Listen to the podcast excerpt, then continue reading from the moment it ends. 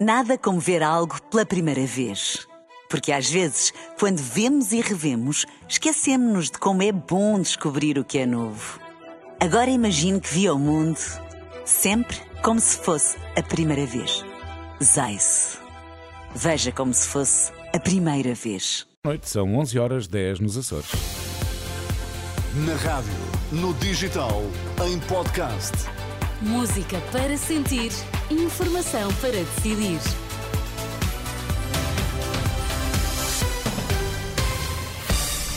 Antes da edição da noite, Pedro Queiro, vamos às notícias em destaque. Os crimes de ódio subiram mais de um terço em apenas um ano, segundo dados da PSP e da GNR.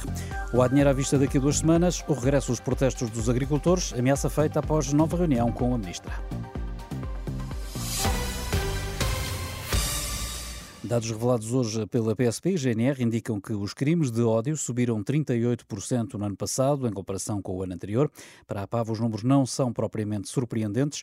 Ouvido pela Regença, Frederico Marques, um dos responsáveis pela Associação de Apoio à Vítima, confirma que se tem verificado um aumento do denominado discurso de ódio, quer em contexto real, quer em especial em contexto online, onde a PAV tem recebido este tipo de denúncias. As realidades com que contactamos uh, desta natureza são, sobretudo, atos cometidos em contexto online e, portanto, a nossa linha internet segura teve o ano passado, recebeu o ano passado 163 sinalizações de discursos de ódio em contexto online. Claro que nos preocupa, porque, como digo, é, é reflexo uh, de, um, de um contexto. Este número ficará seguramente muito aquém dos números reais.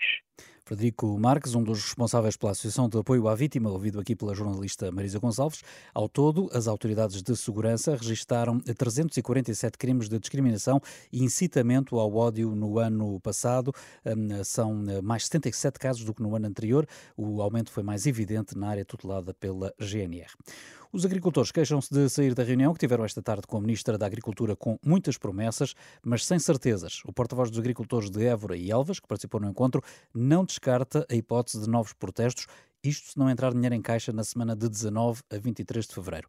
António Saldanha acusa Maria do Céu Antunes de atirar valores para cima da mesa com base em hipóteses, quando o que é reclamado é o pagamento dos valores em dívida. As foi as promessas dos pagamentos dos valores em dívida, valores também que foram anunciados relativamente à, à seca, mas uh, com previsões de seca em 2024, 2025, que nós não sabemos se vai haver seca se não vai haver seca são-nos atirados valores para, para cima da mesa com base em, em, hipóteses. Nós queremos é que nos sejam repostos valores concretos que estão contratualizados e que nós cumprimos com a nossa parte e o Governo não cumpriu com a parte deles. António Saldanha, um dos eh, porta-vozes do Movimento Civil de Agricultores, eh, que na passada semana organizou bloqueios em vários pontos do país, eh, ouvido aqui pelo jornalista Pedro Mosquita, após a reunião desta tarde com a ministra Maria do Céu Antunes. A Inspeção Geral das Atividades em Saúde decidiu abrir um processo para verificar possíveis irregularidades nas baixas dos polícias, que voltaram três jogos de futebol no passado fim de semana. Entretanto, o Comando Distrital de Faro da PSP suspendeu por tempo interminado os testes de tiro, isto depois de esta semana vários polícias terem voltado a chumbar. Na semana passada, passada, 22 dos 24 agentes que participaram na certificação de tiro chumbaram, alegadamente para ficarem sem arma, isto no âmbito dos eh, protestos para reivindicar um subsídio de risco igual ao da Judiciária. As medidas de coação para os três detidos na Operação Anticorrupção na Madeira só vão ser conhecidas na próxima quarta-feira. A decisão do juiz fica marcada para as 3 da tarde do dia 14. Os três arguidos são o ex-autarca do Funchal Pedro Calado e os empresários Custódio Correia e Avelino Farinha, que assim vão passar pelo menos 22 dias detidos. O advogado Pedro Calado, Paulo Sai Cunha, mostra-se, contudo, otimista sobre o desfecho deste processo. Do nosso ponto de vista, os argumentos são muitíssimo fortes. São mesmo muito fortes. Relativamente àquilo que nós entendemos que não se verifica, que é a indiciação de quaisquer crimes. O Ministério Público pediu prisão preventiva para os envolvidos na Operação Anticorrupção na Madeira. Miguel Albuquerque, presidente de missionário do Governo Regional, também é arguído neste caso. Os trabalhadores dos bares dos comboios da CP voltam à greve já a partir de amanhã. A paralisação é por tempo indeterminado e foi convocada depois da CP ter renovado o contrato de concessão a privados e não ter integrado os trabalhadores nos seus quadros, ao contrário do que tinha sido pedido pelos sindicatos. Os funcionários pedem aumentos salariais dignos, o pagamento do trabalho suplementar e a garantia de que não existirá um encerramento dos bares e cafetarias nos comboios. Lá por fora, a Rússia pode estar mais perto de atacar países membros da NATO, o aviso da Dinamarca, lembra o ministro da Defesa de Copenhaga, que se até há bem pouco tempo apenas se falava da possível vontade de Moscou de atacar, agora já se discute a capacidade que a Rússia terá para ser efetiva e, rápido, efetiva e rápida nesse objetivo. O exército israelita tem ordens eh, para evacuar Rafah, no sul da faixa de Gaza, segundo a Press Association. A ordem nesse sentido já terá sido dada pelo primeiro-ministro israelita. A imprensa local também avança que o exército continua a preparar-se para a expansão da guerra e passar à ofensiva contra o grupo radical libanês Hezbollah. Desde o início da ofensiva a Gaza, os ataques entre Israel e o Hezbollah têm sido contínuos de ambos os lados da fronteira.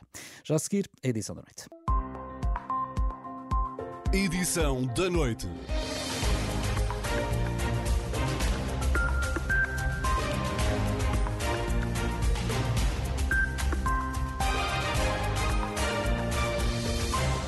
Está com a edição da noite da Renascença. A um mês das eleições, a AD apresentou esta tarde o programa eleitoral, com a presença de apenas eh, dois líderes da coligação, PSD e CDS.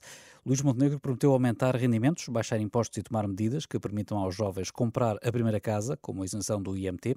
O líder da AD diz que este é um programa reformista que tem uma aposta forte no combate à corrupção, Manuel Pires.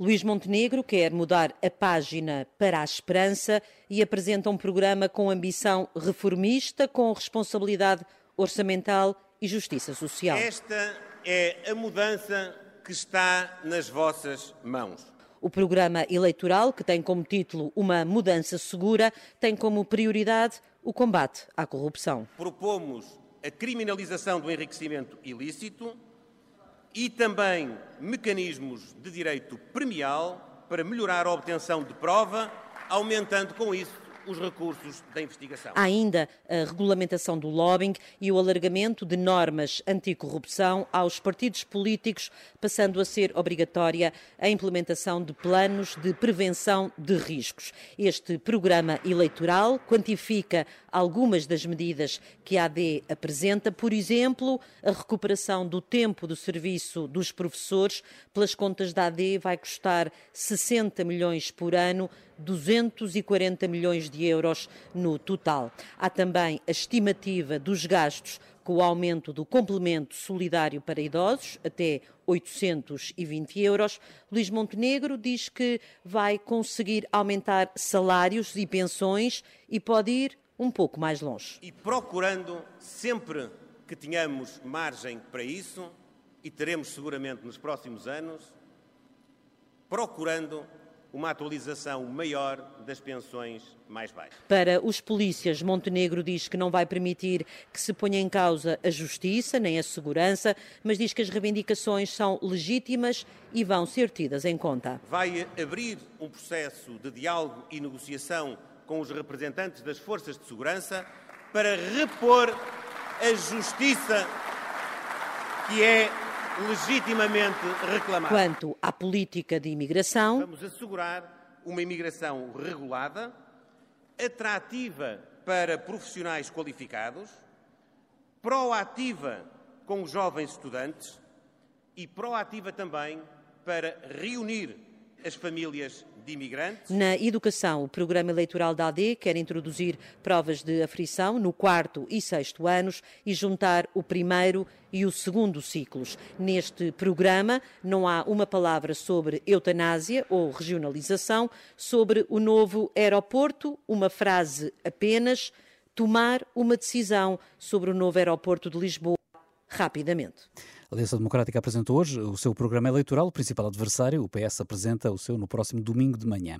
Para Diana Ramos, comentadora da Renascença e diretora do Jornal de Negócios, Luís Montenegro foi agora mais claro sobre o custo da maior parte das medidas de despesa inscritas no programa eleitoral da Aliança Democrática foi possível perceber qual é que é o valor e o impacto das medidas que está a propor, quer do lado das medidas fiscais, quer também uh, do lado um, das uh, propostas mais para a área social, como a questão, por exemplo, do um, novo suplemento remunerativo solidário ou até mesmo aquele aumento gradual do complemento solidário para idosos. Tudo isso está agora muito mais claro. Sabemos que do lado da despesa das medidas uh, que o PSD apresenta, e ainda não é possível confirmar porque o, documento que foi há pouco apresentado, se estes números batem de facto certo, mas pelo menos o valor que é apresentado é agora já claro, de despesas de 2.240 milhões nestas medidas de cariz social e depois do lado da parte fiscal, aquelas medidas que vão da redução gradual do IRC um, até à uh, descida do IRS na, na, maioria dos escalões e aquele IRS jovem uh, e mesmo também a eliminação do IMT, por exemplo, para os mais jovens com pré-habitação, um total de despesa de 5 mil milhões ao longo dos uh, próximos anos. A comentadora da Renascença diz que subsistem fragilidades no quadro macroeconómico, uma vez que a AD acredita num conjunto de pressupostos associados ao consumo das famílias. A verdade é que é preciso olharmos para estes números que aparecem no cenário macroeconómico do programa da AD para uh, perceber qual é que é a possível uh, fragilidade que este programa pode ter. A equipa de Luís Montenegro acredita que uh, o PIB vai uh, crescer mais ou menos de forma idêntica este ano àquilo que é projetado pelo governo e que depois mantém uma estrutura de crescimento de 2,5%, 2,7%, 3% e 3,4%. E como é que ele acha que isto vai acontecer? No fundo, há aqui um grande acreditar na, na, no efeito das medidas que uh, a AD apresenta, ou seja, este choque fiscal, esta devolução de rendimentos às famílias e o alívio da carga fiscal sobre o rendimento do trabalho e sobre as empresas, a lógica é que possa permitir uma manutenção da receita fiscal ao longo dos anos, que depois também impulsione a economia e mantenha o PIB numa primeira fase, num crescimento uh, mais ou menos da ordem dos 2,5%, depois nos anos seguintes uh, acima dos 3%, por exemplo, em 2028. E onde é que há aqui esta grande dúvida? Que é uma coisa que também é estranha vinda do PSD e vinda do partido mais à direita, porque no passado houve críticas um, severas do PSD e de, sobretudo do PSD, mas também do CDS, por o crescimento da economia estar sustentado naquilo que é o consumo privado, o consumo das famílias. E a verdade é que estes resultados e, e esta estimativa para a economia que a AD apresenta estão muito solidificados também nesta estratégia, ou seja, é quase como se fosse uma réplica daquilo que foi a estratégia passada dos governos uh, socialistas, que foram, na verdade, lançados na altura pelo Ministro das Finanças Mário Centeno, é que têm vindo sempre a alimentar esta lógica de que se se mantiver o consumo das famílias um, de alguma forma estável e coerente, acreditando que o mercado de trabalho não sofre abalos, uh, o crescimento da economia estará garantido. O risco é que que, de facto, parece haver pouca margem para alguma coisa que possa correr mal. E nós sabemos, por experiências até recentes, que eh, desde uma guerra uh, na Ucrânia até uma pandemia, tivemos aqui vários. Problemas e vários fenómenos que não eram previsíveis e que trouxeram complicações e dificuldades. E de facto, este poderá ser, esta poderá ser uma das maiores fragilidades, ou, ou, ou se calhar uh, um, um, dos pontos uh, que podem gerar mais questionamento uh, por parte dos eleitores, desta crença da AD em que tudo vai correr bem na economia baseada no consumo e man na manutenção do emprego. A diretora do Jornal de Negócios considera ainda que Luís Montenegro fez anúncios para todos os eleitorados. Tentou falar para todos esvaziar alguns discursos, ou seja, tentou chegar aos eleitores nas diferentes áreas, ah, não se esqueceu das forças de segurança, falou diretamente aos professores, onde concretizou o seu modelo para a recuperação do tempo, do, do tempo de serviço que tinha sido congelado e que ele promete que irá ser devolvido nos próximos cinco anos de forma faseada à razão de 25%, de 20 ao ano. Um, foi também muito claro a dizer que é preciso atrair novos professores para a área e é preciso um programa de emergência neste sentido anunciando também uh, medidas de, de, descontos de IRS, de deduções em, sede de IRS para quem está deslocado, que era um problema que de facto afetava muito os professores. Foi uh, central uh, ao falar também aqui da necessidade de salvar o SNS, ainda que lembrasse que as parcerias com os privados eram essenciais. Foi a questão das forças de segurança e se comprometer em abrir processos de diálogo com as forças de segurança para repor aquilo que disse ser uma justiça legitimamente reclamada uh, e também não esqueceu aquelas áreas que depois uh, estão ali mais concentradas no discurso de André Ventura, que são naturalmente as questões uh, da imigração, onde prometeu um país não de portas escancaradas, mas de portas abertas e acolhedor, com aqui alguns programas também de reforço de integração dos imigrantes e a questão da corrupção essencial, onde defendeu aqui várias medidas de maior transparência do Estado. E não se esqueceu a habitação, a anunciar aqui sim várias medidas em termos de um, construção com parcerias em PPP com o setor privado, aqui uma série de apoios também para os mais jovens Análise ao programa eleitoral da AD, apresentado hoje por eh, Diana Ramos, ouvida por eh, José Pedro Frazão. E na corrida às legislativas, hoje houve mais três debates televisivos, o primeiro deles com a líder do PAN a acusar a iniciativa liberal de viver numa ilusão e de ser incoerente por defender em simultâneo a energia nuclear e medidas para combater a seca. No debate desta tarde na SIC Notícias, Inês Sousa Real reforçou que as centrais nucleares implicam um grande consumo de água. A iniciativa liberal faz assentar eh, a implementação da energia nuclear com base no estudo económico, deixando para trás mais uma vez a avaliação ambiental. E nós não podemos olhar para as externalidades de qualquer projeto e esquecer que o impacto ambiental põe em causa o desenvolvimento sustentável do país. Portugal tem um problema grave de seca estrutural da água. Nós não podemos, no momento, dizer que estamos solidários com os produtores e agricultores no Algarve, que não têm água nas suas torneiras, e depois querer implementar uma tecnologia que depende para o arrefecimento das suas turbinas e dos seus reatores, depende claramente da água, e, e estamos a falar de largas quantidades de água. É que não é coerente. Nós não podemos viver num país da ilusão liberal. Isso é enganar as pessoas. Já o presidente da Iniciativa Liberal garantiu que, se não houver viabilidade económica, o partido não vai defender a construção de centrais nucleares.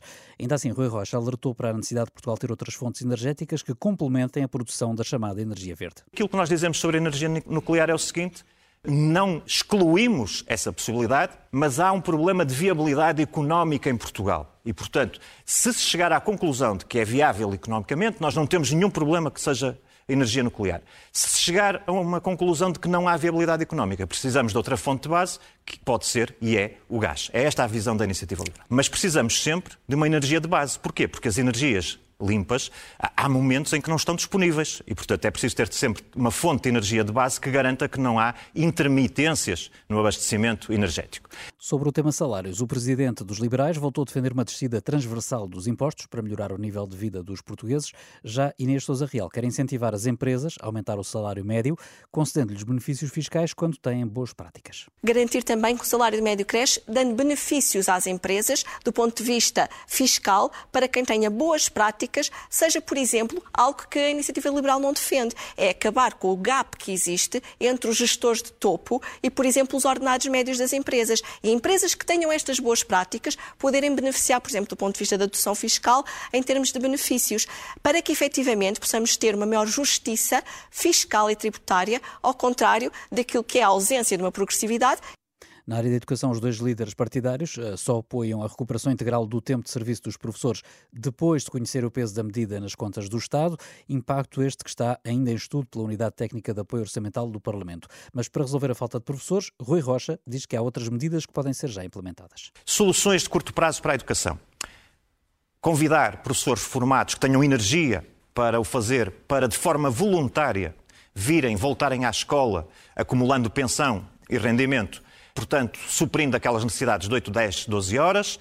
Remuneração competitiva na função pública, incluindo os professores, em função de objetivos e de uma avaliação bem feita. E queremos depois, estruturalmente, autonomia para as escolas para recrutarem os professores, as escolas sabem melhor o perfil de professores que precisam, e autonomia para construir os seus currículos e os seus percursos educativos. São estas as visões da Iniciativa Liberal para a Educação certos do debate desta sexta-feira entre o PAN e a Iniciativa Liberal. Quanto ao impasse nos Açores, nenhum dos partidos fechou a porta à viabilização de um governo PSD-CDS. No segundo debate da noite, Pedro Nuno Santos assumiu que a AD pode ganhar as eleições de março. No frente a frente com o porta-voz do LIVRE, na RTP3, fez o apelo ao voto útil no partido que lidera, ao mesmo tempo que admitiu que a direita pode vencer as próximas legislativas. A agenda do LIVRE é uma agenda que é compatível com a nossa. Mas ela só pode ser executada, implementada de uma única maneira. É com o Partido Socialista a ganhar eleições. E nós, mesmo com a maioria absoluta, nós conseguimos aproveitar as boas ideias do Rui Tavares. Mas não haja nenhuma ilusão, nós não estamos em 2022, nem estamos em 2015, onde se perspectivava uma maioria de esquerda. Neste momento, o risco da direita ganhar e da direita e da AD ganhar é real. Só há uma maneira de muitas das ideias do LIVRE serem implementadas, é com uma vitória do Partido Socialista.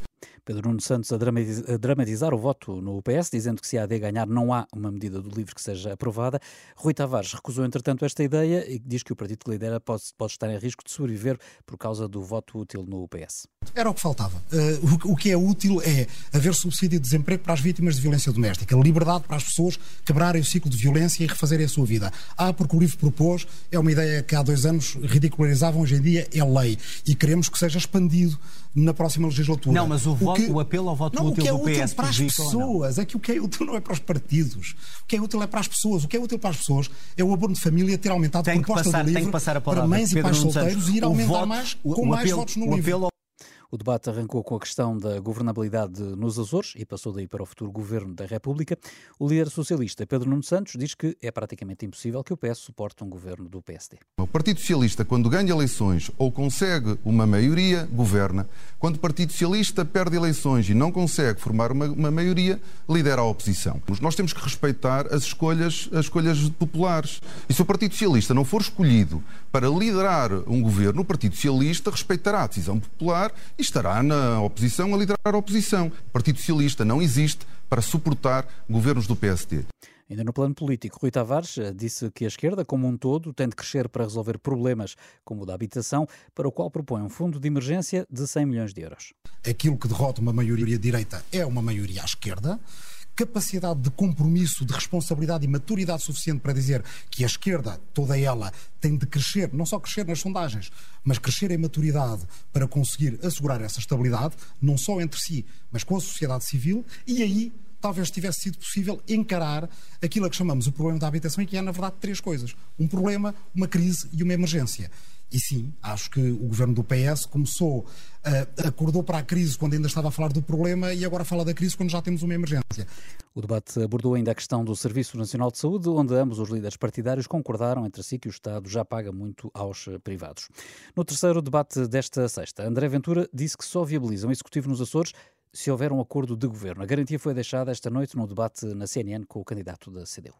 Isto espero que o PSD tenha aprendido a lição, porque na noite das eleições dos Açores, eh, o José Manuel Bolieiro foi à televisão dizer que o PS agora tinha a sua responsabilidade, ou seja, por outras palavras, pôr-se ao colo do PS. Hoje teve a resposta. Agora, o PSD ou tem o Chega para viabilizar, ou não tem ninguém. Espero que tenham Mas a o mais lógico é o Chega querer fazer... Isso é que o Chega Açores... Querendo tanto fazer parte do é, governo, é, é abster-se no mínimo. Se houver um acordo de governo, sim. Se não houver um acordo de governo, não. Se então houver um vai juntar-se ao PS. Se... Nós não nos vamos juntar ao PS. Nós sempre dissemos que estamos disponíveis para um acordo. Porquê é que nos vamos juntar? Nós estamos é a dizer ao PSD agora, ou há um acordo de governo ou não há. Um debate onde André Ventura quis controlar toda a discussão e acusou várias vezes Paulo Raimundo, uma delas do PCP não pagar impostos. O secretário-geral do PCP contra-atacou, acusando Ventura de estar a mentir. Mas eu digo, o que é que o PCP eu digo, paga de impostos? Eu digo para ficar claro nunca mais, para nunca mais haver essa mentira. O PCP pagou impostos no ano 2022 mais de 450 mil euros. Agora... E, e vou-lhe dizer mais. E da festa do Avante, que é outra mentira que anda sempre a circular por aí, pagou mais de quase 190 mil euros em agora, impostos. Agora veja os negócios que fez para ter pago ah, André Ventura. Agora veja os negócios. Não disse é quanto é que chega paga de impostos. O secretário-geral do PCP devolveu a pergunta à Ventura quanto ao pagamento de impostos por parte do Chega, mas ficou sem resposta. Outro tema do debate foi o aumento de pensões. André Ventura insiste em aumentar as pensões até o valor do salário mínimo nacional e até apresentou um valor da medida 7 a 9 mil milhões de euros. Uh, nós estimamos um aumento de despesa em seis anos 7% face ao PIB de, deste ano. Ok. Ou seja, 7%. Uhum. Portanto, estamos a falar de um custo que irá, mas em seis anos, 7 a 9 mil milhões. Vou dizer porque é que achamos que isto é importante é mesmo. O André Ventura já disse vários números uh, ao longo do processo. Porque, repare, isto depende da atualização do salário mínimo também. Uhum. Por isso nós defendemos um, um aumento progressivo das pensões, como disse, e bem, primeiro para o valor do IAS, segundo para o salário mínimo. Por seu lado, Paulo Raimundo, do PCP, defende um aumento imediato de 70 euros. Olha, 70 eh, euros, 7,5% para todas as reformas, já. E, curiosamente, esta medida custa, tem um acréscimo no Orçamento de Estado de 1.600 milhões de euros. É o acréscimo que tem. Curiosamente, é o mesmo valor que está destinado em benefícios fiscais para os, grupos, para os grandes grupos económicos. Ora, está a ver onde é que se vai pagar? É uma questão de fazer opções. Paulo Raimundo do PCP no debate desta noite com André Ventura do Chega. Ainda sobre os debates televisivos, o líder do PSD acabou por ceder à recusa das televisões e decidiu ir uh, aos debates com o LIVRE e o PCP, onde tencionava fazer -se substituir por Nuno Melo do CDS, que está nesta hora na primeira fila, que esteve na, na, primeira fila da apresentação do programa eleitoral da AD. Quanto ao terceiro líder da coligação, presidente do PPM, assegura que não foi sondado para representar a AD em qualquer debate. Gonçalo da Câmara Pereira garante, por outro lado, que a ideia de substituir Luís Montenegro Montenegro por Nuno Melo em dois debates não o choca. Não fiquei chocado. Acho que é, o, que é o líder da coligação. Tem essa função, fazer os debates ou nomear alguém para fazer debates. Chegou a ser sondado para algum? Não, não fui, não fui. Mas também não, nem me preocupo. Tem-se visto muito pouco. Porquê? a campanha ainda não começou. Quando começar, logo, verão lá, não é? Mas na maior parte das iniciativas eh, de Montenegro não tem lá aparecido. Não, não tenho tido tempo. Ainda não atuei porque não sei. Estou, estou na pré-campanha, não estou a campanha. E agora vou apoiar a, a Madeira. A Madeira é o PPM que vai sozinho. Mas não a favor não do PSD. Portanto, lá é claramente um adversário. Sempre fomos adversários lá. Não sente que, depois de ser convidado a fazer parte da AD, está agora um pouco a ser marginalizado? Não, não me sinto minimamente marginalizado. Minimamente. Estivemos na, na parte da, da formação do, do programa, discretamente, como nós sempre, sempre fomos, e na altura verá o que é que vou fazer. Não é? O Nuno Melo também não tem aparecido muito, também está lá no, em Bruxelas. Logo se vê. Mas tem havido mais uma dupla do que uma tripla. Tem havido mais uh, Luís Montenegro e Nuno Melo do que Luís Montenegro, Nuno Melo e Gonçalo da Câmara Pereira. O que é que eu posso dizer? Não sei. Mas desagrada? Não, não me agrada nem desagrada, não faço questão. A seu tempo irei aparecer. Acho que agora é o tempo deles, o PPM há o seu espaço e o seu tempo de aparecer. Gonçalo da Câmara Pereira, o líder do, PP, do PPM, um dos partidos que compõem a AD, ouvido esta tarde pelo jornalista Pedro Mesquita. E só daqui a uma semana haverá uma decisão sobre o futuro da Madeira. O representante da República acabou de ouvir os partidos, reuniu-se na próxima semana com Marcelo Rebelo de Sousa. Ireneu Barreto diz que tentou que o orçamento regional fosse aprovado, mas deixou um aviso: um governo de gestão tem poderes e a Madeira não vai ficar parada. Esta sexta-feira o PS foi pedir eleições antecipadas, o PSD diz que há uma maioria que não pode ser desbaratada, Manuel Pires. Vai ser preciso esperar mais uma semana para saber qual a decisão sobre o futuro da Madeira. Vou solicitar a Sua Excelência, o Presidente da República, que me receba durante a próxima semana.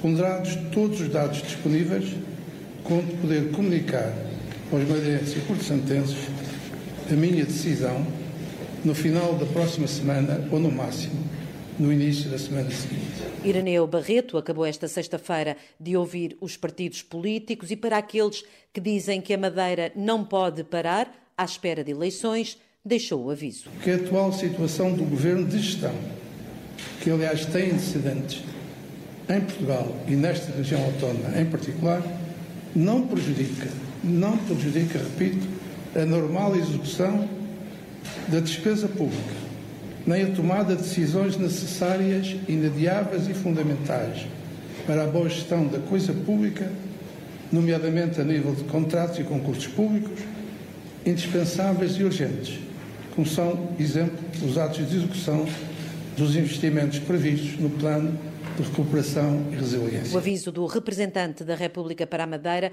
depois de ter recebido o PSD, João Cunha e Silva, o presidente do Conselho Regional do partido, não levou qualquer nome para esta reunião, disse apenas que o PSD pode garantir uma maioria estável, que não deve ser deitada fora. Lembrou, aliás, que é um dos poucos casos no país. Acabou de haver eleições nos Açores, não há maioria parlamentar. As sondagens todas determinam que na República não haverá maioria parlamentar. Aqui na Madeira temos uma maioria parlamentar que não pode ser deitada desbaratada, deitada fora, eh, quando o objetivo fundamental das instituições todas é garantir a estabilidade. Mas o líder do PS Madeira, Paulo Cafofo, diz que o motivo é outro. Quer manter os interesses e esta promiscuidade que tem existido entre o governo, o partido e alguns interesses privados. Outra que tem medo que saibam ainda mais podres. E, portanto, aquilo que deseja, aquilo que desejam, efetivamente, é que as pessoas com esta desinformação com o gerar o pânico, que as pessoas possam aderir àquilo que desejam, que é uh, manter-se no poder sem ir a eleições. A decisão vai ser tomada pelo representante da República, mas só depois de consultar Marcelo Rebelo de Sousa, um encontro que deve acontecer na próxima semana. No plano político, o futuro da Madeira continua então em suspenso. O representante da República concluiu hoje as audições aos partidos. Vai reunir-se na próxima semana com o Presidente da República, Marcelo Rebelo de Sousa. Edição da noite.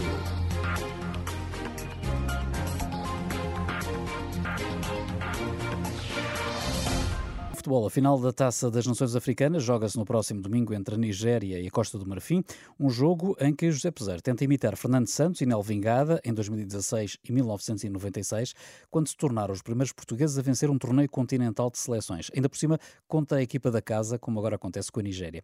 Vamos ouvir as expectativas do treinador português numa entrevista que deu à Renascença e ao jornalista Pedro Castro Alves. Quais são as expectativas para a final? Como é que se sente? Como é que se sente o grupo para este jogo tão importante? Olha, para já em, objetivo e motivação e determinação, estamos a 100%, queremos vencer. Eh, quando assinei o contrato, filo com o objetivo de vencer o AFCON, foi isso que me trouxe aqui. Foi um projeto esportivo, mais que financeiro, um projeto esportivo, em que eu percebi que tinha equipe e tinha jogadores e ia apostar tudo neste projeto para ganhar o AFCON. Não é fácil, há dois anos, pensar assim, eh, mas foi, foi essa aposta. E felizmente as coisas têm corrido bem continuamos no, no, no, mesmo objetivo e mais reforçado ainda. Portanto, já estivemos tão longe e chegamos aqui à final, queremos vencer. Contra uma equipa que nós já vencemos, é verdade, na fase grupos, mas uma equipa que joga em casa e que eu, desde o início, apontei como um dos favoritos, a par de uh, Marrocos e de Senegal. Mister, olhando precisamente para esta equipa da, da, Costa do Marfim, eh, obviamente a jogar em casa seria sempre encarado como, como um favorito, até porque é a seleção que é e joga em casa. Mas a verdade é que, olhando para o percurso até agora, tem sido talvez de, dos percursos mais instáveis que, que, temos visto, a maneira como tem passado, eh, algumas vezes a tremer um pouco. Como é que olha para esta equipa que acabou mesmo por conseguir chegar à final? Quando se olha só para o resultado, às vezes tem uma opinião, mas quando se vê o jogo por exemplo, eles perderam 4 com a Guiné Equatorial. E acho que era o dobro de oportunidades que a Guiné Equatorial.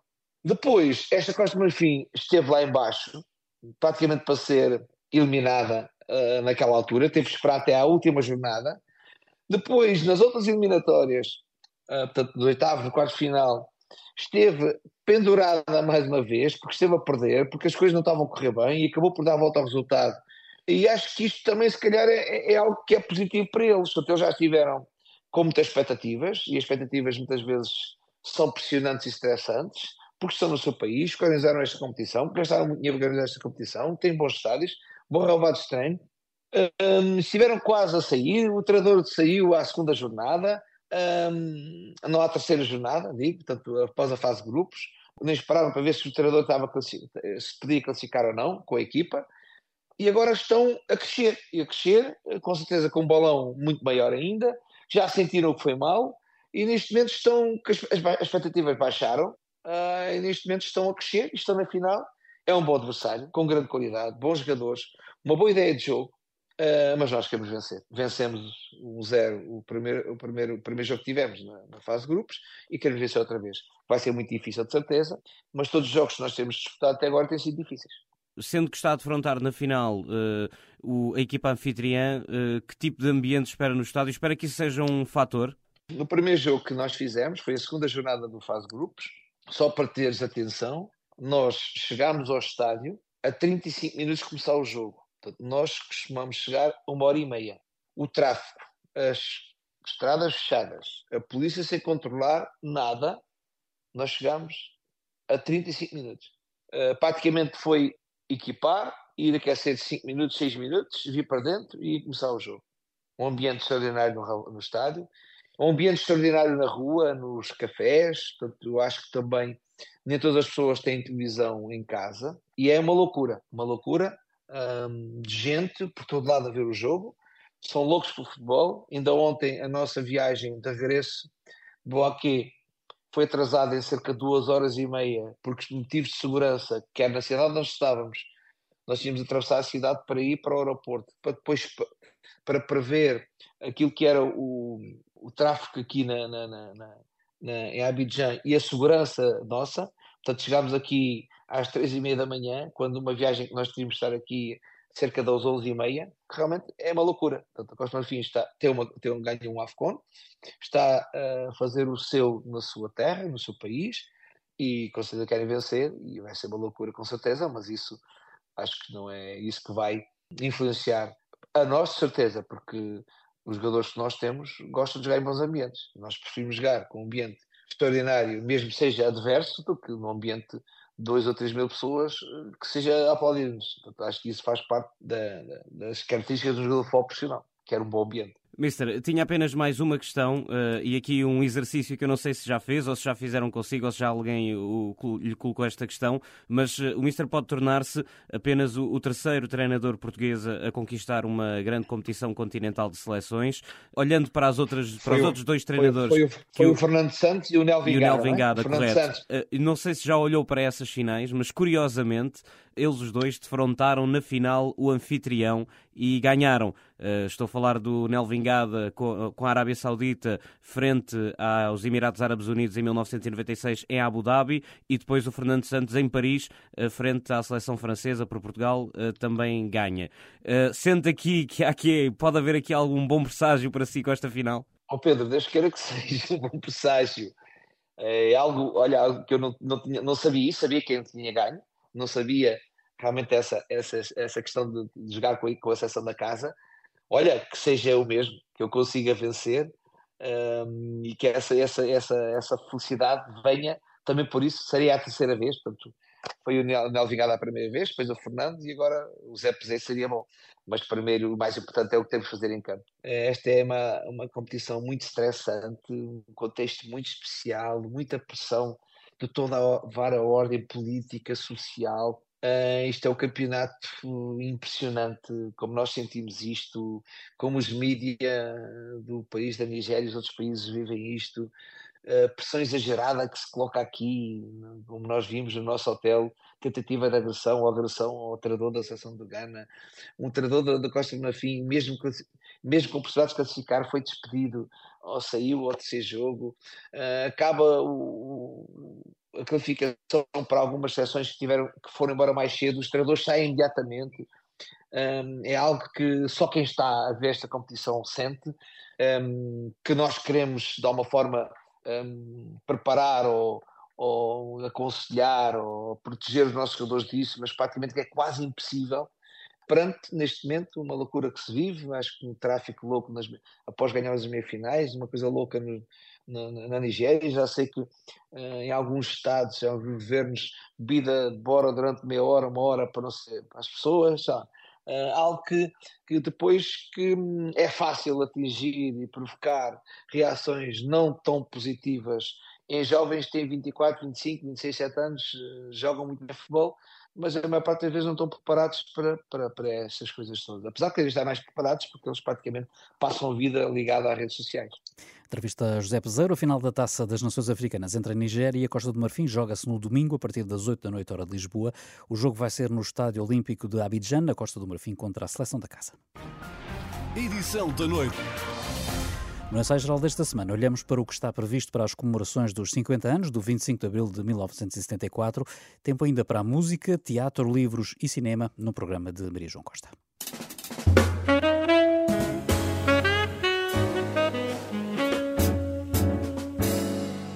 Como vão ser as comemorações dos 50 anos do 25 de abril de 1974? Há exposições para ver pelo país e neste ensaio geral contamos-lhe tudo. Ouvimos também a nova música de Ana Bacalhau, vamos ao teatro ver a peça As Criadas de Jean Genet no Chapiteau. Guilherme de Oliveira Martins traz o livro de Rui Cardoso sobre as invasões francesas, mas para já vamos ao cinema. O ator Albano Jerónimo protagoniza O Pior Homem de Londres, um novo filme de Rodrigo Areias. Fique com o ensaio geral nos próximos minutos.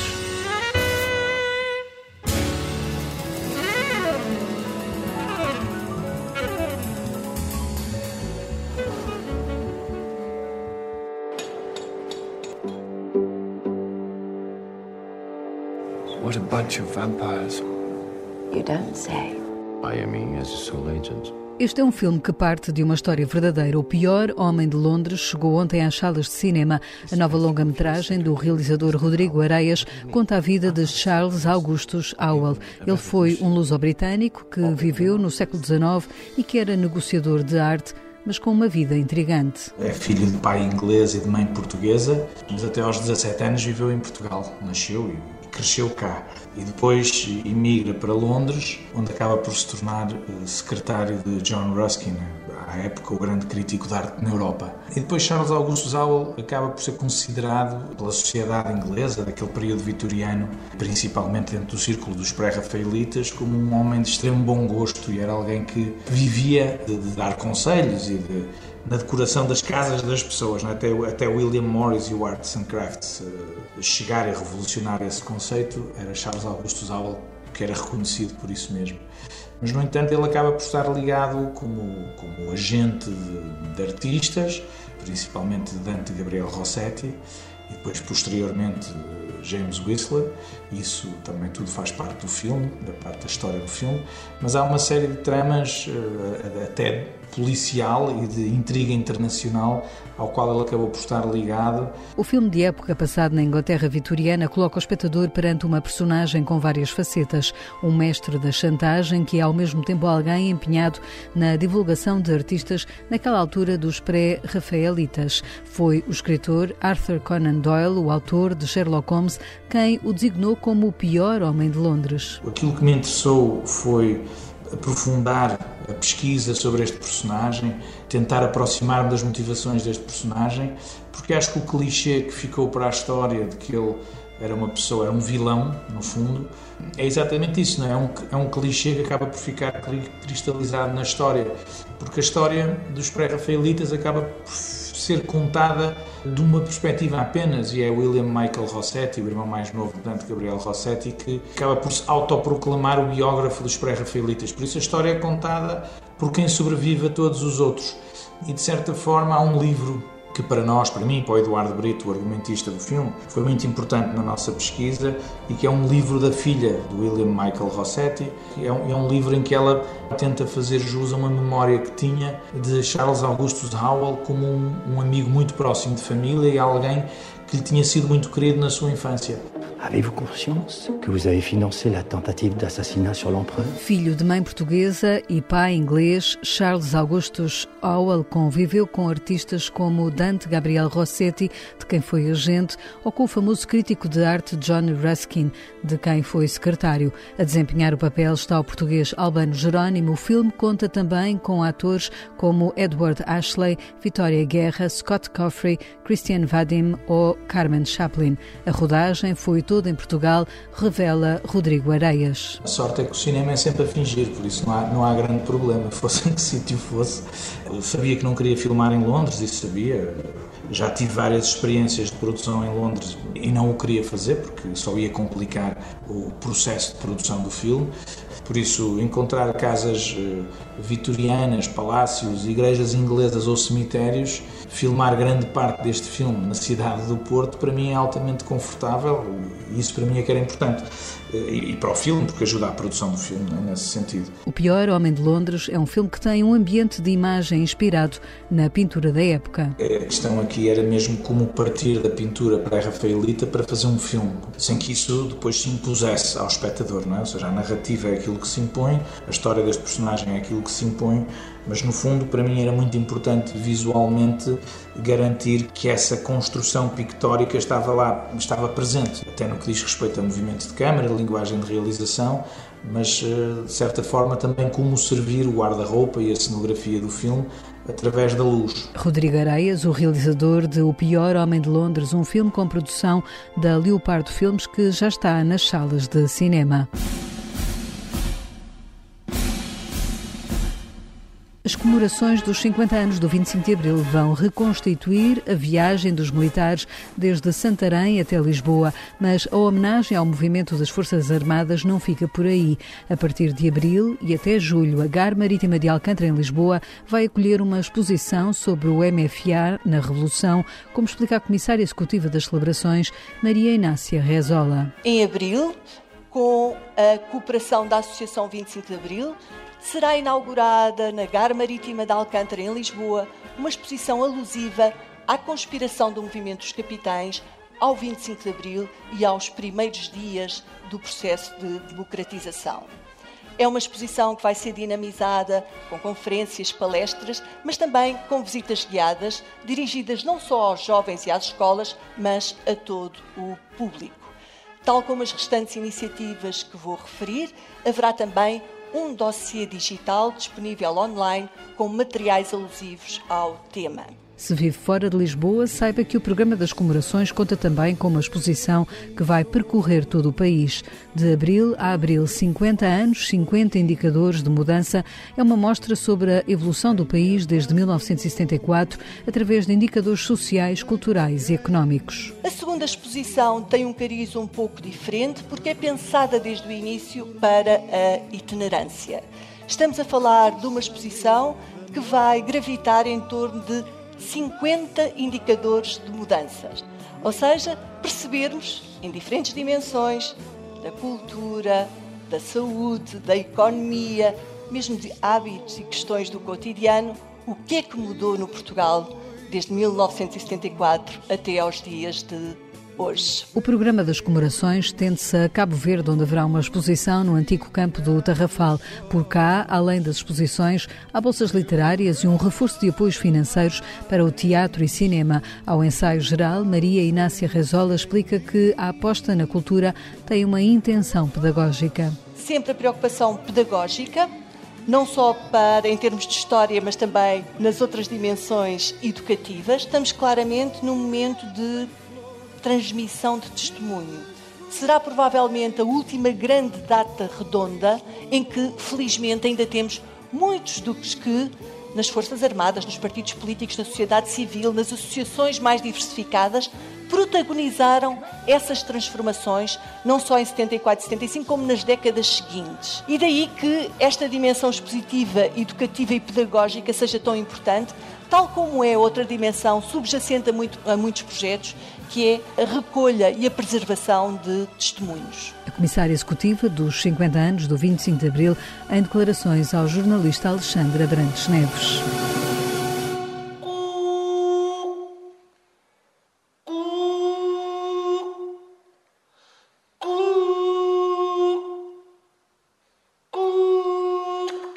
Bem-vindo ao CFT, Centro de Formação e Trabalho. Se pretende uma coisinha, prima, um. Se pretende outra coisinha, prima.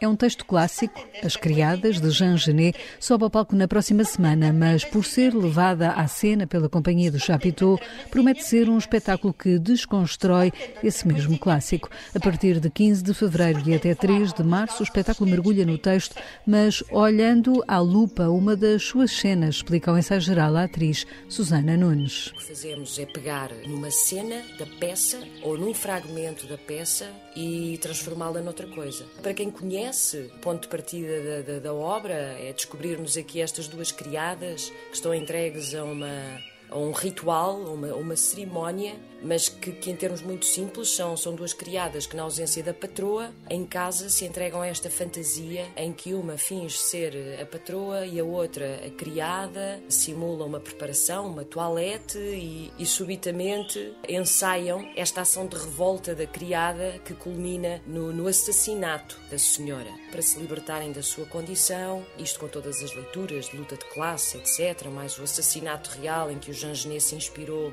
para escrever esta peça, mas afora tudo isso, nós concentramos-nos basicamente neste ensaio, a que elas se entregam repetidamente, e nesta senhora que não chega. Além de Susana Nunes, as criadas conta também com os atores Paulo Quedas e Tiago Viegas, numa peça onde o humor, que é a imagem de marca da Companhia do Chapiteau, está também presente. Dimensão do humor entra eh, porque a repetição convida a isso. Esta entrega dilacerada a dada altura a algo que já não faz sentido e que se repete vez após vez, quer dizer, nós começamos a ver eh, a falta de sentido daquilo a que se entregam estas, estas criaturas, a existência destas criaturas. Isso é, isso é risível e o humor está aí. O humor desconcertante nesta espécie de tragédia existencial que é o enredo de As Criadas, que sobe ao palco do Chapiteau em Lisboa a partir da próxima quinta-feira.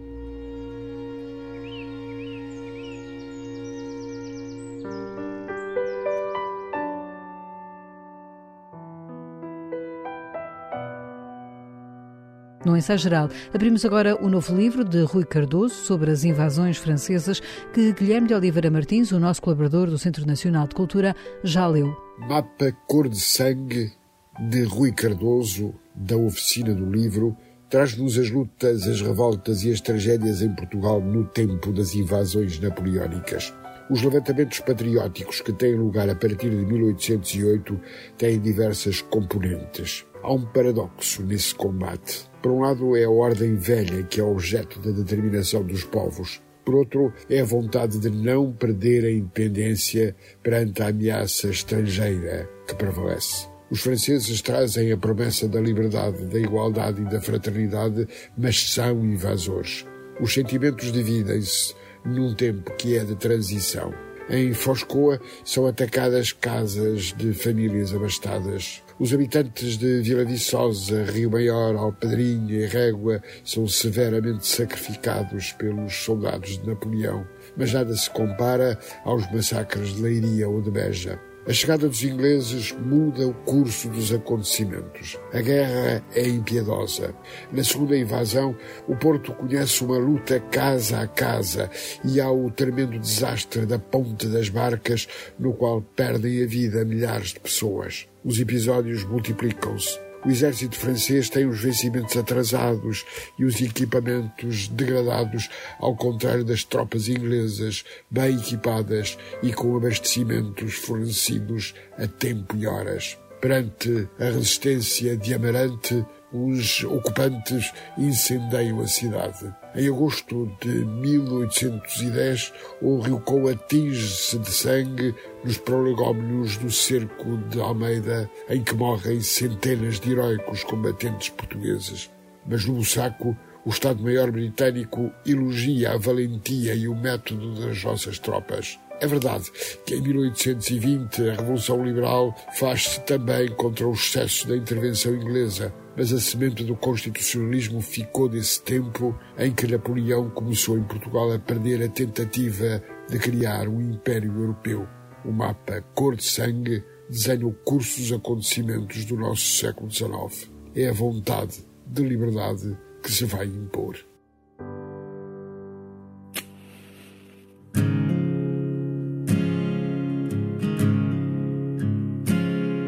Pouco a pouco vamos ficando a conhecer o novo disco de Ana Bacalhau.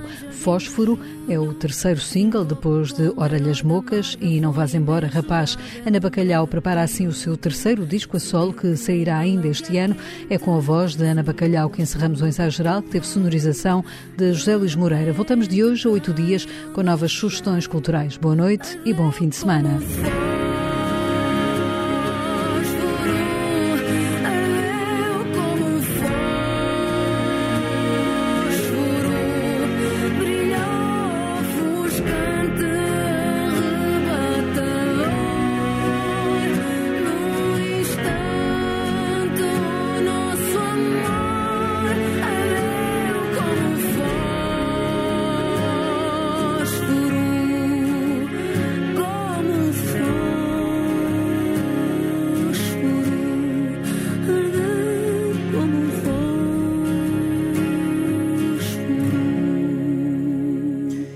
Sugestões do ensaio geral, fechamos esta edição da noite.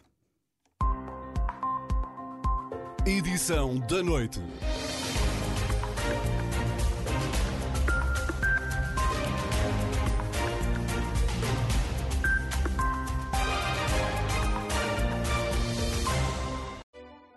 Nada como ver algo pela primeira vez.